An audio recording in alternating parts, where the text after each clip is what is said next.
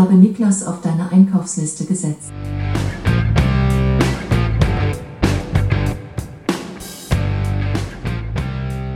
Springfields Bootip Nerdcast. Hallo! Das war aber auch auf den aller, allerletzten Drücker, dass sich Timmy und Tony noch unter die Teilnehmerinnen und Teilnehmer geschmuggelt haben und so das Feld auf ein quadratisch praktisches 32er Feld aufgestockt haben. Das hat natürlich Auswirkungen auf die Wertungen und die hört ihr jetzt. Money, Zaster, Kohle. Je mehr Teilnehmerinnen und Teilnehmer, umso mehr Kohle fließt in die Gewinne. Spieltagssieg. Hier verdient man statt 4 nun 5 Euro. Gesamtwertung. Für Sieg in der Gesamtwertung gibt es 110 Euro, für den zweiten Platz 30 Euro und den dritten Platz 20 Euro. Auch der Gewinn in Liga 1 wird versüßt. Hier gibt es nun auch 50 Euro. Alle anderen Wettbewerbe bleiben gleich. Zwischenwertungen 20 Euro, Pokal und Last One Out wie Teamwertung 50 Euro, Durchschnittspreis 20 Euro und die neuen Wettbewerbe tendenziös 30 Euro und höchster Spieltagssieg je 10 Euro in Vor- und Rückrunde.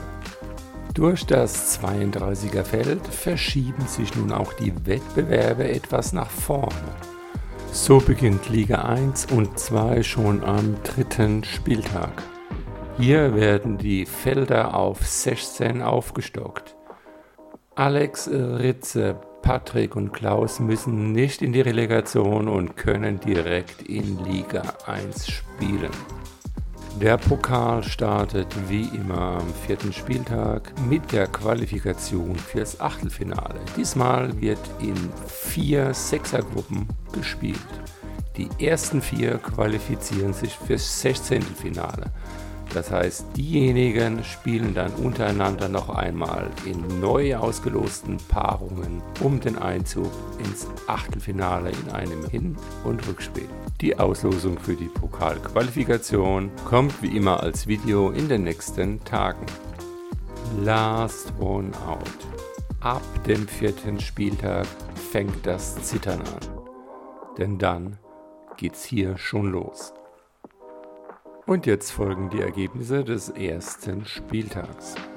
Den ersten Spieltag gewann Neuzugang Wolle mit 22 Punkten vor Ritze und Ande mit je 21 Punkten. Wolle ist damit auch Führender in der Zwischenwertung und Gesamtwertung ganz klar. In der Teamwertung führt Green Bin mit 16,6 Punkten vor Tradition 22-23 mit 15,4 Punkten und den Ballassen mit 15,2 Punkten.